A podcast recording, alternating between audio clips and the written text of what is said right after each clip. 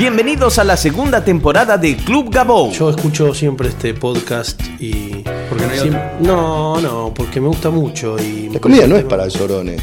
No lo es. ¿Cómo se pronuncia? Podcast. Podcast. Podcast. Que la gente más graciosa no se dedica a la comedia. La comida tiene que tener pasión. Humor líquido interno, lo tenés que tener adentro. Voy bien, Gabo. Vas perfecto. En arte siempre se intenta, nunca se logra. ¿Y vos qué tenés para decir? El primer podcast de comedia de Argentina para el mundo. Auspiciado por standuptime.com. Bienvenidos al episodio 77 de Club Gabou. Muchas gracias a todos por seguirme en Twitter, arroba Gabou, y visitar la página web de este podcast, www.gabou.com.ar. Muchas gracias a todos por ir a la página, dejar sus comentarios, dejar sus opiniones, generar algún debate. También pueden dejar sus opiniones sobre este podcast en iTunes. Ahí pueden hacer un review y, dejar eh, sus opiniones para que más gente escuche el podcast. Quienes quieran eh, ver comediantes probando su material pueden hacerlo todos los martes a las 22 horas en The Cavern Pub del Paseo de la Plaza, en la Jam de Stand Up, es todos los martes a las 10 de la noche, 10 y media. Las entradas son sin cargo, se retiran antes de la función en la boletería y son comediantes profesionales probando su material nuevo. Su material es mm, hecho por primera vez, su material cero kilómetro. Esto es los martes a las 10 de la noche, 10 y media, en The Cavern del Paseo de la Plaza, Avenida Corrientes, 1660. Quienes quieran ver un Open Mic, es decir, comediantes también probando material y comediantes nuevos, presentados siempre por un comediante profesional, pueden ir los miércoles a las 9 de la noche al Open Mic del señor Duncan, pueden buscar en Facebook señor Duncan y ver ahí los detalles del Open Mic, es todos los miércoles a las 9 de la noche, en ambos casos son shows con entradas sin cargo. Al protagonista del episodio 77, el episodio del día de hoy, lo conocí cuando empezó a hacer stand-up en Buenos Aires. Regularmente veía que se iba de viaje, volvía. Lo que yo no sabía era que en esos viajes él estudiaba stand-up, iba a festivales, iba a open mix. Desde hace un tiempo está en Buenos Aires, produce sus shows, da clases y se mueve por todo el país. De hecho, hace unos meses me lo encontré en Tucumán. Desde afuera y desde adentro del país tiene mucho para contarnos. Diferentes puntos de vista para aprender más sobre nuestro circuito en comparación a otros circuitos. Recibimos en Club al belga Christophe Micholt.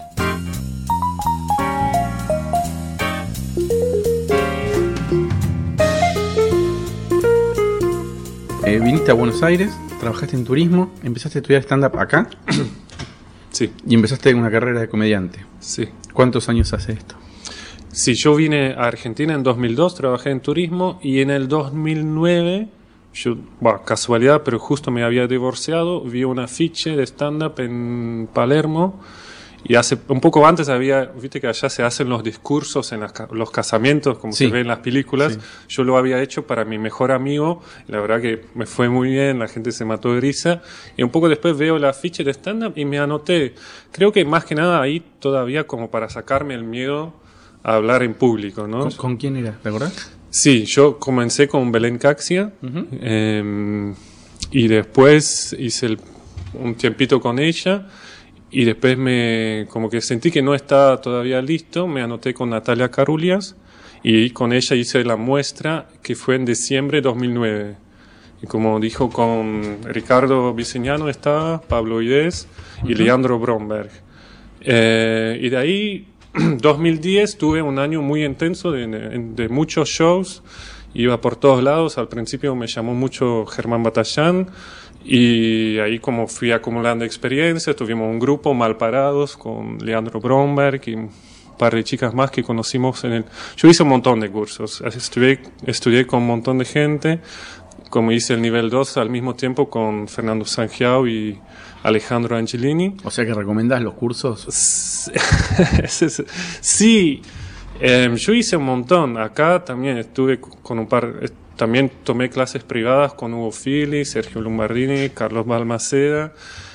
Y hice cursos en Estados Unidos e Inglaterra. Yo todavía no, no sé, como que tengo una duda. Está bueno porque... ¿Cómo el- una duda? ¿Sí Sí, sí, porque Si vos tenés hice todo, porque también soy muy ansioso, ¿no? Y quiero, quiero aprender todo y, y pienso con, a veces con hacer un curso voy- ya va a estar.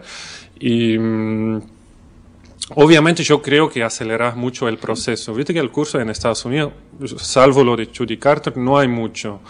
Hay uno en Nueva York, pero yo creo que la mayoría de los comediantes no, no hacen cursos. ¿Y dónde estudiaste allá?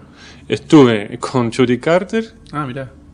pero bueno, la vi una clase de las siete. Tiene profesores que... Claro, había otro profesor, yo, ella entró la cuarta clase, que fue la mejor clase, pero me hubiera gustado que, que la hubiera dado la primera clase, porque Claro. yo perdí cuatro clases, ella me dijo, ¿qué estás haciendo al pedo? Estás hablando de todo. No, vos tenés que hablar, porque yo había arrancado acá y dije, bueno, quiero salir de lo de ser belga. Y hablaba de todo y dice, no, vos tenés que hablar de ser belga, qué haces en Los Ángeles, porque tenés 5 o 7 minutos en la muestra, y por qué vivís en Argentina. Entonces, bueno, ahí, y ahí como que me encaminé, ahí, porque iba por todos lados. Em, pero bueno, también fue, fueron 5 minutos, porque allá, bueno, también muy estructurado. Cada clase todo el mundo pasaba, pero miraban el reloj. Pasabas con material y miraban, tenés 5 minutos y 5 minutos de evolución. Y no lo pasaban pero todo el mundo pasaba en cada clase. ¿Y cuántos alumnos había por Y eran clase? 10. Sí, había un cupo limitado Limitado. de 10, eran 7 clases y la muestra. ¿Y estaba bueno? ¿Estuvo bueno? Y, y esa clase sí, de ella sí. ¿Cuántas Em, clases era el total del curso? 7. Siete. Y mm, está bueno porque mm, yo creo que como que yo te- en ese momento todavía tenía como que probaste un material antes de un público de verdad, que capaz que son otros comediantes, pero en ese momento son principiantes, como que es un paso intermedio que es menos fuerte. Para mí es mucho eso. Yo creo que capaz como las sesiones con Hugo File es lo que más me sirvió porque realmente con él te pones a escribir y creo que ahí como que avancé rápido en la escritura. A mí, bueno, lo que más es lo que más fácil me sale, me, me cuesta más el, la actuación, pero ya casi creo que es un tema psicológico, ¿no? Como que me- tengo miedo de- de- de- de hacer el ridículo y por más clases que haga, eh, no lo puedo sacar.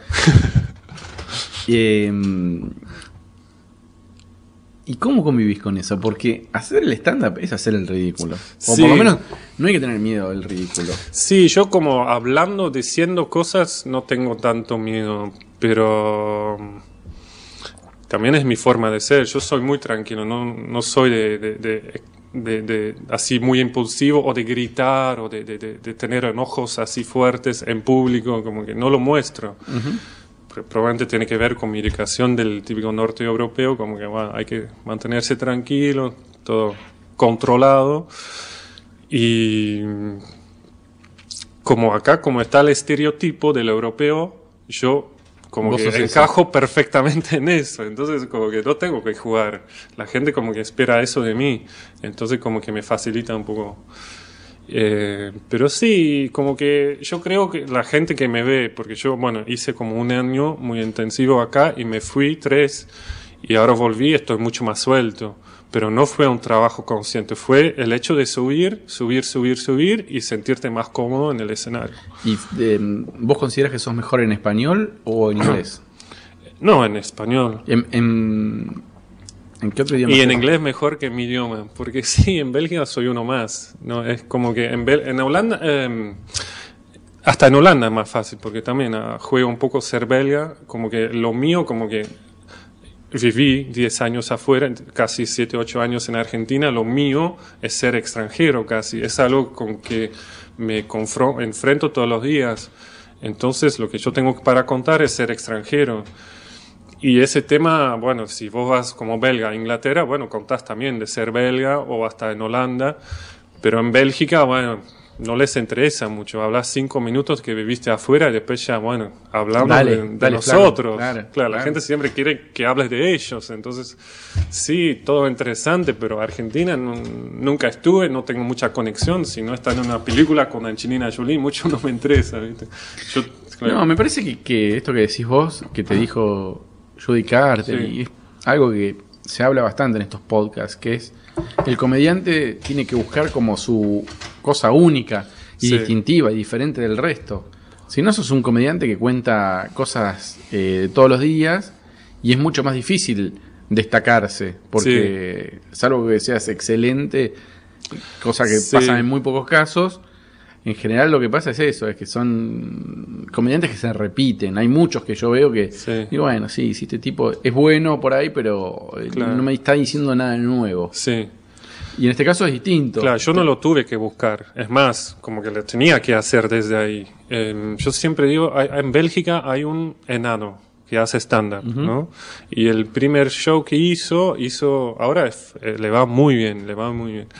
Hizo ocho minutos quejándose de, de lo- del lugar donde vivía. Y le fue mal, muy mal, cero risas en ocho minutos. Y el segundo show habló de ser enano y ahora tiene media hora de ser enano que es excelente, genial. Igual hubo otro enano en Bélgica que nunca le fue bien. O sea, sí, tiene una mirada diferente, igual tenés que encontrar la, la meta graciosa. Igual hay que, también es una ventaja enorme porque ni lo tuve que pensar, soy norte europeo, encajo en el estereotipo y tengo la mirada diferente, ni siquiera tengo que buscarlo.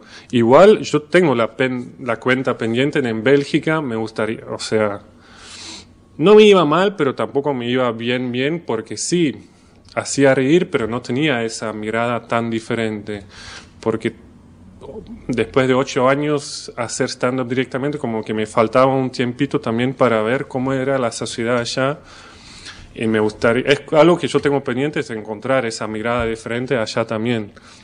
Y, em, a ver, ¿conoces el circuito de comedia en Bélgica? Sí, en Bélgica sí. ¿Y es muy distinto al de Argentina, por ejemplo? Sí, es, es muy distinto en el sentido que mm, es mucho más chico, te diría.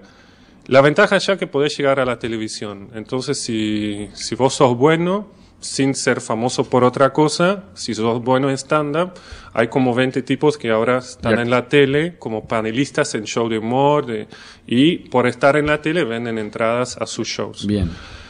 Em, Acá también puedes ir a la tele sin ser famoso. sí, pero ¿quién lo hizo? No, digo, hacer Sí, pero no te haces famoso. O sea, No, no. vos estás en, en Bendita, pero después nadie te, te dice, "Ah, sí, un par que te vieron, pero allá pasás en la tele y después todo el mundo sabe quién sos, ya no puedes caminar. Como el rulo de CQC. Acá. Sí, pues sí. Bueno, Rulo de CQC hacía stand-up, hacía muchas cosas, pero además digo, hacía stand-up y ahora está en la tele como ahí, Ah, mira. en CQC. Ah, no sabía Todo el eso, mundo no. sabe, lo identifica. Ah, Pero no fue por el stand-up. Claro, y él sigue haciendo stand-up. No que yo sepa. Porque, claro, si Sí, él sí. está en la tele, la gente lo conoce por la tele, después tengo un show como que... Em, pero el circuito es mucho más chico. Acá ya yo tenía que viajar mucho a Holanda como para poder sumar eh, shows, porque allá hay mucho menos shows, hay pocos open mix y está como dominado casualmente casi todo el mundo de stand-up allá por dos holandeses que manejan el, el club de comedia, que solo hay uno, un club de comedia que funciona dos días en Amberes, y ellos son los que pescan, vos vas ahí, es como fácil, vos vas ahí y si te va bien, sos- te descubren porque están ahí. ¿no? no es que como en Inglaterra que tenés que hacer toda la vuelta mil veces hasta que alguien te descubre o te toma, ¿no? Y ahí como que si te va bien te dan una oportunidad, pero siempre están a la búsqueda. Entonces si no... em, entonces ellos te llevan a otros shows, como que allá está muy eso de, de- de los bares y el teatro. Em, vos arrancás los open mic en bares y si tenés tu unipersonal, allá es mucho más unipersonal. Em, que por ejemplo en Inglaterra es mucho más show de club de comedia. Claro. Eh, pero el unipersonal allá se hace en teatro y podés, por ejemplo, hacer el, el que calienta, el presentador, se podría decir, el pre-programa, como las bandas. Eh, y es, pero bueno, tenés un tiempito ahí, que te- pero necesitas como cuatro o cinco años de tener muchos shows, entonces es, muy chiquito. Eh, eso para mí es la gran diferencia. Es fácil que, que te conozcan, porque solo hay un lugar donde tenés que ir y ya te conocen.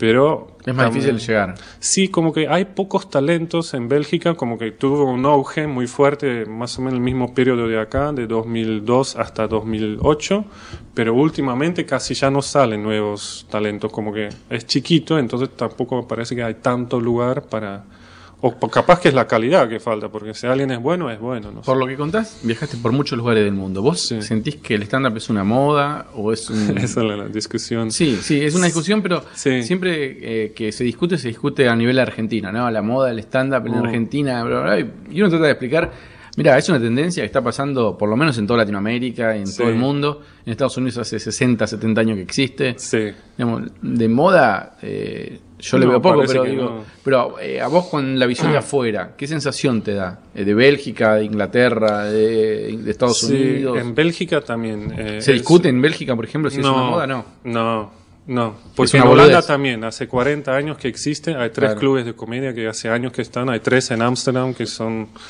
Y Inglaterra sí, hace 50 años para mí el stand-up en Inglaterra es todavía mucho más grande que en Estados Unidos. De- ¿Sí? Sí, para mí hay mucho. Por ejemplo, para actuar, para arrancar, vos podés actuar todos los días en, en Londres. Hay open mix por todos lados, hay shows por todos lados. En Nueva York no hay tanto open mix. Yo nunca pagué, por ejemplo, para ir a open mix en Londres, nunca pagué.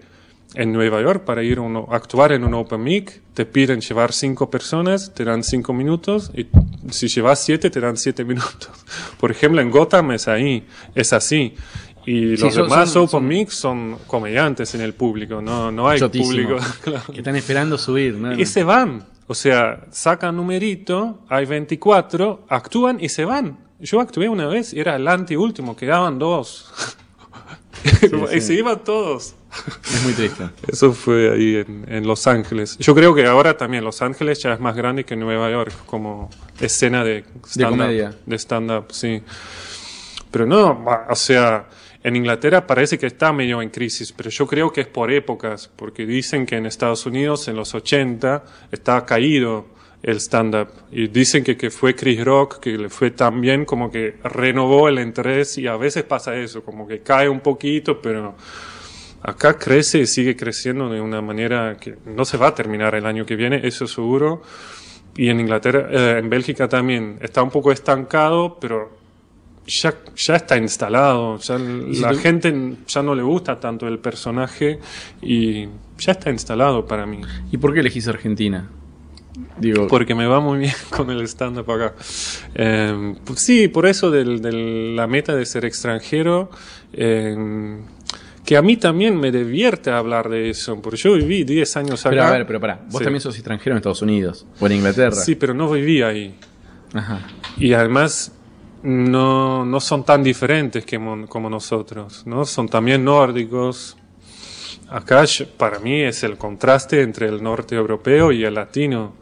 Eh, latino argentino que además tiene un interés para Europa, entonces acá como que hay, yo digo que soy de Europa, la gente ya te escucha, como que está- ya quiere saber lo que vas a contar. ¿Y tu público es- son argentinos? Sí. ¿Extranjeros también? Sí, yo en mi personal como ll- llega mucho, muchas parejas mixtas, ¿no? Como que un, un argentino que sale trae la, la noviecita de no sé, muchos latinoamericanos. em, pero yo, para mí, mi show que hago es todavía, es más que nada, hablo de los porteños. Y yo veo que los argentinos se ríen todavía más que los extranjeros. Claro. Porque es muy argento, digamos. ¿Y te sentís bienvenido por la comunidad de comediantes de Buenos Aires? Eh, ¿Sentiste hostilidad? ¿Cómo, ¿Cómo es esa sensación? Sí, yo como- me fue muy bien en el primer año y, y a mí me pasó un poco lo mismo. Yo estaba en Bélgica, ¿no? Re- me fue muy bien en los primeros shows, los primeros open mix, se te llevan a todos lados y después como que no hice el salto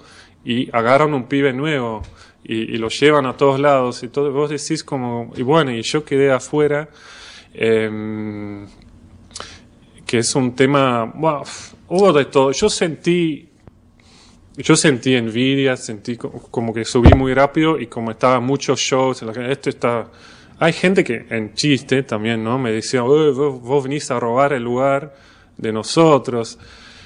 Y una vez es un chiste, pero si te lo dicen cada vez que lo ves, vos decís, bueno, ya no es un chiste, me estás diciendo algo. Y yo no creo eso. Si a mí me va bien, estoy generando más público para el stand-up y la competencia no es otro stand-up, pero es otra, que- otra sí, sí. salida que, que van a ver teatro o que todavía más sé, pero que prefieren ir a ver a la, ir a ver el fútbol. No, eh, creo que Pero, Pero pero, somos humanos y yo también, a mí también me pasó en Bélgica de, de- de- de sentir como que la gente que sube muy rápido, como de sentir, bueno, pero no hiciste la, el, todo lo que... eh, pero sí, pero también, bueno, como que más que nada de la gente a quien no le iba tan bien. Yo sentí que la gente que ya estaba instalado, que ya tenía su lugar... Le chupaba un que- huevo.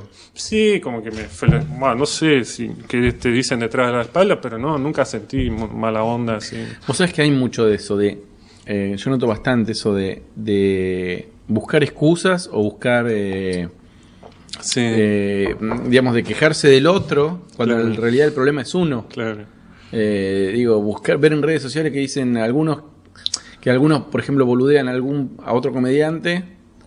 Eh, y vos decís, pero ¿por qué lo criticás? Si en Sí. realidad mejora vos, boludo, no te preocupes por lo que hace el otro. Yo, yo también caí en eso, pero sí, después de un tiempo me di cuenta, ¿qué estoy haciendo? Estoy... queja- porque allá se hacen mucho las competencias, ¿no? En Holanda y, y Bélgica. Hay muchas competencias de stand-up. y, a- y yo los odio. las odio porque no se genera. Porque en general en un show crees que todo le va bien porque así sale bien y Claro. la gente vuelve. Y, pero en una competencia hay un ganador y vos como que mirás al otro, pero no, no estuvo tan bien. Yo tuve más risas, vas contando las, yo iba contando las risas, qué sé yo. Y decir, no, pero habla de, de cosas que todo el mundo habla, vas buscando. Y después de un tiempo me dije, en realidad, para mí el stand-up es ba- bastante honesto en el sentido de, o justo, digamos, porque si vos haces reír, en algún momento te van a llamar. Es verdad que capaz que tenés más onda con alguien y te llama más rápido, pero si vos haces reír, lo haces siempre, en algún momento te van a llamar. No es como un actor que podés, o un jugador de fútbol, menos el goleador que dice hace goles, goles, porque todo el mundo, por ejemplo, discute de Riquelme, no, es bueno, es malo, es bueno, es malo. Un actor podés decir lo mismo. Pero un standupero es casi como un goleador. Hace goles, haces reír, podés contar las risas por minuto. Si vos tenés dos, tres risas por minuto durante 15, 20 minutos, te van a llamar. Y yo como en un momento dije, bueno, acabas que hay gente que va más rápido, como que salta. Y, y bueno, no, si yo sigo trabajando voy a llegar. Eh, No hay forma de, de errarle con eso. ¿eh? yo lo creo que en el stand-up en ese sentido es justo. Haces reír y en algún momento te van a... Y también, digo, y si no haces reír eh, y te forzás y con el tiempo haces reír, también te van a llamar. Sí, O- sí. a ver, ah, sí, eh, sí. digo, la- las dos no tenés cosas. que hacer reír en el primer show. Tenés No, tiempo. Digamos, te dan, eh, te- tenés un montón de margen. A mí siempre digo lo mismo, yo vi comediantes que no eran muy buenos Sí. y con el tiempo fueron persistiendo Sí. y empezaron a ser buenos. Y hoy vos lo ves y eh, el tipo por ahí no, no me hace descostillar de risa, Sí. pero tiene oficio. Sí, Te das cuenta que va a estar bien lo que haga en un escenario. Y fue tiempo. claro. Y a veces es muy difícil transmitir este tema de los tiempos, ¿viste? Como por ahí me parece que es la lección más difícil de la comedia. Es decir, tenés que tener paciencia, todo llega, tenés que relajarte, tenés que seguir, seguir, seguir, seguir. Y en un momento te va a llegar. A todos. O sea, no, con- no conozco a, ningún comediante que hace 10 años que hace stand-up que sea malo.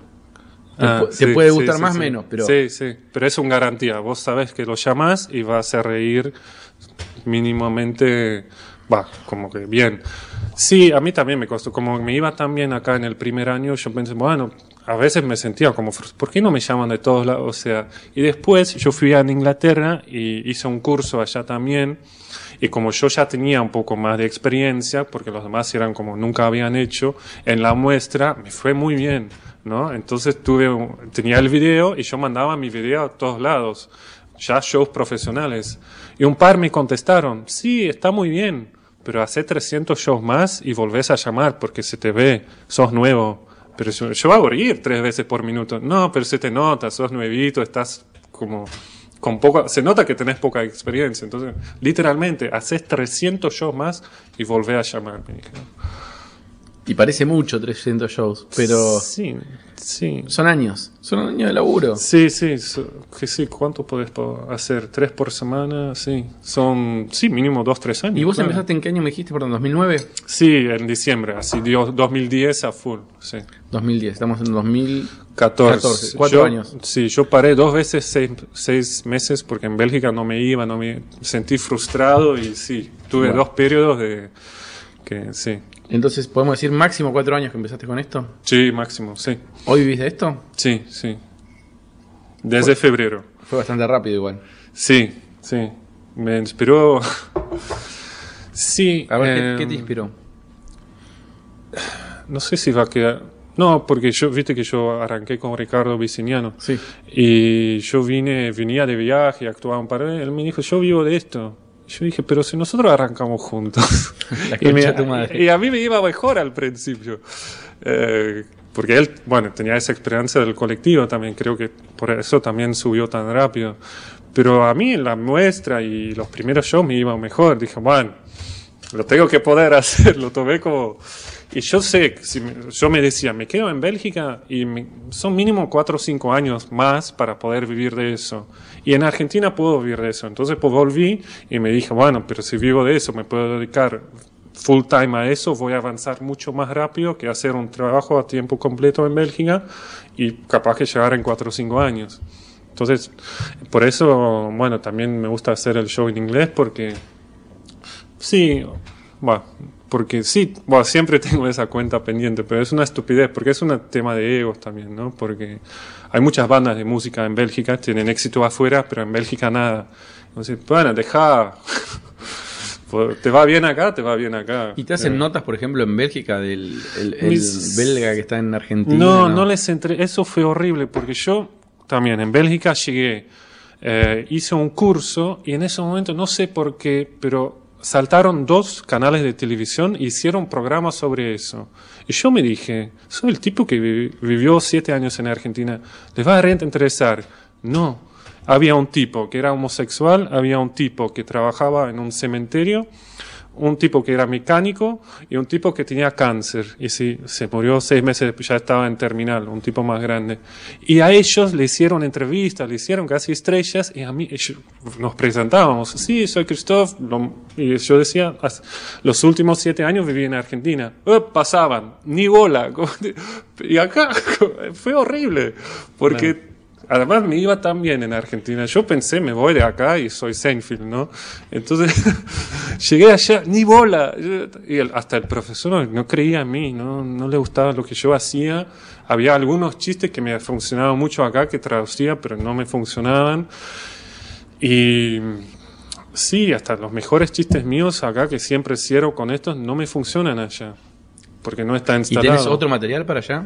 Sí, eh, caí un poco porque jugué con eso que soy tranquilo y mm, como que, bueno, como soy desinhibido, eh, no, inhibido, como que me da miedo de ser ridículo, yo subía al escenario con mucho miedo y nervios, y yo cuando estoy nervioso me tranquilizo. No se ve de afuera, pero otros se ponen hiperkinéticos, yo como que más tranquilo todavía.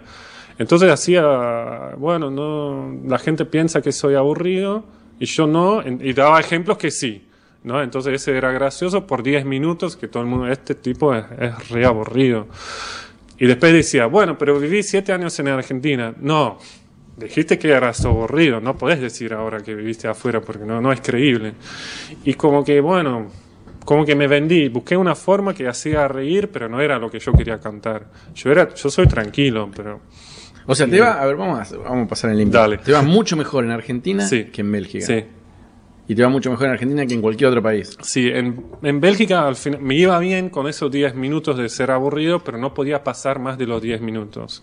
Y, también es, era muy difícil, porque ¿viste? Eh, para abrir un show o cerrar un show, tenía como que estar siempre en el medio, porque no podía presentar, porque hacía el aburrido con nada de energía. Y como que no, no te vamos a poner primero porque hay que levantar Claro. primero como para cerrar también es muy... En Inglaterra les encanta porque en Inglaterra tienen ese estilo del deadpan que es el humor como Stephen Wright, ¿viste? Como muy tranquilo y con cero emoción tirar chistes así. En Inglaterra les encanta porque es el estilo que les gusta. Pero bueno, en Inglaterra hay tantos buenos que, que yo dije, acá tengo que estar 20 años hasta llegar, porque yo hice un par de open mix. No, es más, un show donde, por ejemplo, un show donde el presentador era pago y ocho nuevitos, 10 minutos cada uno. Y fuimos, no sé, a 200 kilómetros de Londres. Los ocho los, rompi- los rompieron, pero rompieron en el sentido de tener tres risas por minuto. Y yo, bueno, me fue bien, pero había un tipo grande, varias chicas que también les iba muy bien. Y como que, bueno, acá, y todos fueron gratis, pero rom- la rompían, la rompían. Vos decís, bueno, acá hay 4.000 por... eh, Capaz que ahora en, en Argentina, bueno, en esa época en Argentina había 400 y 40 eran buenos. En Inglaterra era- había 4.000 y 400 son buenos, ¿no? Entonces para llegar Sí, es otra historia. es como... Ahora, eh, ¿podrías decir que en, en comparación a lo que vos estuviste viendo afuera, los argentinos son buenos comediantes? ¿Tenemos un buen plantel de comediantes? Sí, eh, sí. ¿O, o no tanto? No, Es que honestamente. es difícil juzgar para mí porque yo me pierdo mucho por el tema de la cultura. A veces hablan de cosas de famosos que yo no conozco o históricamente que ya pasaron. Muchas referencias culturales que yo me pierdo. Eh, sí, hay muy buenos. Yo veo como que como que muchos acá piensan que como que no podés llegar a la tele o a ser famoso, como que se quedan, ¿no? Como que piensan que lo máximo que podés obtener es, es hacer shows de 15 minutos de vez en cuando. Entonces capaz, pero capaz que también es un una cuestión de número, capaz que en Inglaterra también hay un montón de gente así, y, pero como hay más, em, e- es muy difícil para mí jugarlo porque ah, claramente hay muy buenos. Ah, Yo fui a ver Cancherito hace dos semanas. La verdad fue un nivel altísimo. Yo, me, me- yo no, no soy súper fan de stand-up. A mí me gusta más la historia, ver una película y siento como que chiste, chiste, chiste. Pero lo que hizo Fábregas para mí ¿Lo hacen stand-up? Es un show para niños. no, no, no, más canchero, pero. Ah, más canchero. Sí, me equivoqué. No, fui a ver más canchero y Fábrega para mí fue genial porque tiene buen material, actúa bien, Sanjeau también, actúa bien, buen material y además Fábrega te, te cuenta algo. O sea, sin ser moralista, te llevas algo. Eh, yo todavía estoy pensando que él critica un poco cómo estamos en el sistema capitalista del trabajo, que yo me encantaría también hacer, tener un enfoque así bien crítico, y él lo logró todo. Para mí eso es estándar, lo que me gusta y lo que busco. Perfecto. Y yo no, no creo que haya mucho mejor afuera que eso. ¿Y hay otro show que recomiendes así, aparte de, de- de canchero, más canchero? Yo no veo mucho, como que yo voy a los, como voy cinco veces por semana a actuar yo mismo, em, ¿O algún comediante de los que te cruzás cuando actúas, que vos digas, este pibe, acá hay algo? Eh, bueno, Viciniano sí, también me gusta mucho. No soy fan de stand-up, ¿no? Porque como que me aburre un poco, ta- tal vez porque ya muchos chistes lo ves venir porque haces stand-up vos mismo y a veces es difícil. Eh, pero yo digo, lo de Fábrica de San Gio, para mí fue excelente. Hay varios que no vi, como todos me dicen que tengo que ir a ver Pugliese, que yo no lo vi todavía. Dicen que el show Pugliese, Pugliese, Pugliese, Sí. dicen que es eh, excelente. Bueno, eso también lo Yo quiero. lo Por vi. ejemplo, Malena Pichón nunca la vi todavía, entonces todo- to- también la tengo pendiente para ir a verla. Eh, bueno, quedamos con estos dos. ¿te parece? Dale, dale, dale, dale.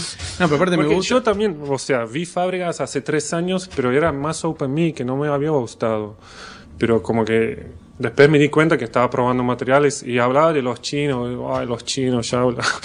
Escuché tanto hablar de los chinos y no, ahora sí me encantó. Me, me, me ganó. No, Natalia Carulias también me gusta mucho. Y Agustina Aguilar. Ah, si querés Ah. alguien más nuevo, Sí. una, bueno, sí, soy machista, pero sí, hay menos chicas que me hace reír que chicos, pero ella la verdad que me, me encanta lo que hace y me hace reír, como que hago stand y a veces ves el remate y, y ella te rem- remata con cosas, uy, la verdad que todo lo voy a venir, buenísimo, como que me sorprende con sus remates y el acting también es muy bueno. Em, si tuvieras que darle algún consejo a alguna persona que quiere venir a Buenos Aires a hacer stand-up. Venir a Buenos Sí, Aires una como persona que- extranjero, o del interior del país, que no es de Buenos Aires, que vive en el interior del país o que vive afuera. No, lo- los consejos de, de- de todos. eh, subí la- todo el mundo. Si preguntas a alguien, si preguntas a todos te dicen lo mismo. A Carlin también decía lo mismo. Subí la cantidad de veces que puedas. ¿sí? Hay chicos que arrancan. ¿Y cuántas veces actuaste los últimos? No, quiero vivir de eso. ¿Cuántas veces actuaste? Tres veces en tres meses. No, no, no, no vas a llegar. Lo bueno que seas. Eh, y después no esperes a que te llamen. Eso lo dijo Natalia Carulias también me parece. Eh, yo también hice el error. Me va bien, bueno, que me llamen. No, tenés que Yo veo que vos haces eso. Yo veo que vos Ahora te más. y, y producís tu show. Ahora más, pero tuve un momento como... Y en Bélgica también, y más, en Inglaterra, yo estuve en, en Edimburgo y compartí departamento con varios comediantes que tenían su unipersonal también a la gorra. ¿Pero ¿eh? fuiste al festival? Sí, no Ah. ac- sí, fui a Edimburgo, no, bueno, ahora no, ¿qué fue? ¿El año pasado? El año, sí, agosto del año pasado. Ahora está pasando, la semana pasada. fue. Sí, está terminando. Em, fui el año pasado, compartí departamentos con pibes que tenían unipersonales a la gorra, ¿sí? Ellos dijeron, mira, si acá no, no pasás a la tele, no vivís del stand-up. En Inglaterra, que vos decís, hay clubes de comedia que te llaman sin tener un sin ser famoso. Bueno, parece que los clubes de comedia están en, en crisis. Jongleurs, que es una cadena de 27 clubes más o menos, eh, no está pagando a los comediantes, hace meses que tiene retraso. Entonces hay algo que yo, a mí me costó mucho aceptarlo. Si sos comediante tenés que convocar. ¿Por qué llaman a Seinfeld lo pagan tanto? Porque convoca. Y si vos estás en la tele, no convocas. Yo tam- también tenía la mentalidad, soy bueno, entonces que me llame algún productor o algún lugar y ellos llevan a gente. Y lamentablemente el, el actor o el, el artista tiene que convocar. Y si no sos famoso, bueno, tenés que volantear lo que sea. Yo no tengo Sí, problema salvo con volantear. Salvo Bululú. Sí, ellos lo están logrando. Lo que pasa es que es un club de comedia. Cuando, cuando, el, a ver, cuando el lugar es Sí. como un lugar en el Paseo de la Plaza o un bar en algún lado, que la gente no va a ver shows ahí o no va a ver comedia o no, eh, ahí tiene que convocarlo el comediante. Sí, Ahora, cuan- cuando, hay un lugar como el Bululú, que es un club de comedia donde la gente va a ver comedia, la convocatoria tiene que hacer el lugar. Claro, pero no te permite vivir, porque vos podés ir una vez por mes al Bululú a actuar y con lo que llegas ahí no, no vivís. Entonces, Claro, claro. no, o tiene que haber más clubes de comedia. Es- yo creo que es eso lo que tiene que pasar. Tiene que haber lugares y, en- Sí. y, y no solo en, digamos, y tiene que estar como hasta por barrios o por zonas. Sí. Tiene que haber uno en zona norte, tiene que haber uno en zona sur, tiene que haber uno Sí. en el oeste, Sí, tiene que sí. haber uno en Recoleta, tiene que haber uno en San Telmo, tiene que haber uno. Entonces la gente del barrio Claro. o del lugar va ahí y siempre ve comediantes distintos. Claro. Entonces Sí. eso te permite a vos tener un circuito. Decir hoy actúo acá, hoy actúo acá, hoy actúo te- y no tenés un lugar, tenés cinco lugares. Claro. Y vos, eh, me parece que ese es el modelo. Sí, sí, a mí me pasó lo mismo como a Ana Carolina que llegó acá y, y vio que no había clubes, que había shows con los mismos comediantes toda la semana. Yo no lo podía creer. Es ridículo. Sí, en algún lugar, porque también vas en Bélgica, actúas y te dicen, "Bueno, acá, en el primer año no volvés. Y si tenés material nuevo, venís el año que viene. Pero como que, mm, sí, porque así no podés construir un público fijo o fiel que, ¿no? que, que vuelve. Eso sería lo ideal. No sé bien por qué no hay club de comedia. Yo lo hablo también con muchos comediantes y sería lo ideal. Ya van a aparecer más, me parece. Ojalá. Sí, ojalá. Sí, sí, porque está bueno, porque podés dedicarte todo a, a mejorar tu material en lugar de estar pensando en los volantes y- y- y cansarte volanteando dos horas o estar todo el tiempo en internet tratando. Sí, yo produzco mis shows ahora y la verdad que sí, te consume mucho, mucha energía y mucho tiempo. Totalmente. Bueno, esperemos que, que, que, que- que exista ese cambio y que empiecen a aparecer los clubes Sí, de comedia, que florezcan. Sí, sí. sí. En Bueno. el anterior también. Totalmente, Sí. totalmente. Bueno, muchas gracias por haber venido. No, de nada. Gracias a vos por haberme invitado. Viens voir les comédiens, voir les musiciens, voir les magiciens qui arrivent. Viens voir les comédiens, voir les musiciens, voir les magiciens qui arrivent. Les comédiens ont installé leur tréteau, ils ont dressé leur estrade étendue des calicots. Les comédiens ont parcouru les faubourgs, ils ont donné la parade à grand renfort de tambour. Devant l'église, une roulotte peinte en vert, avec les chaises d'un théâtre à ciel ouvert. Et derrière eux, comme un.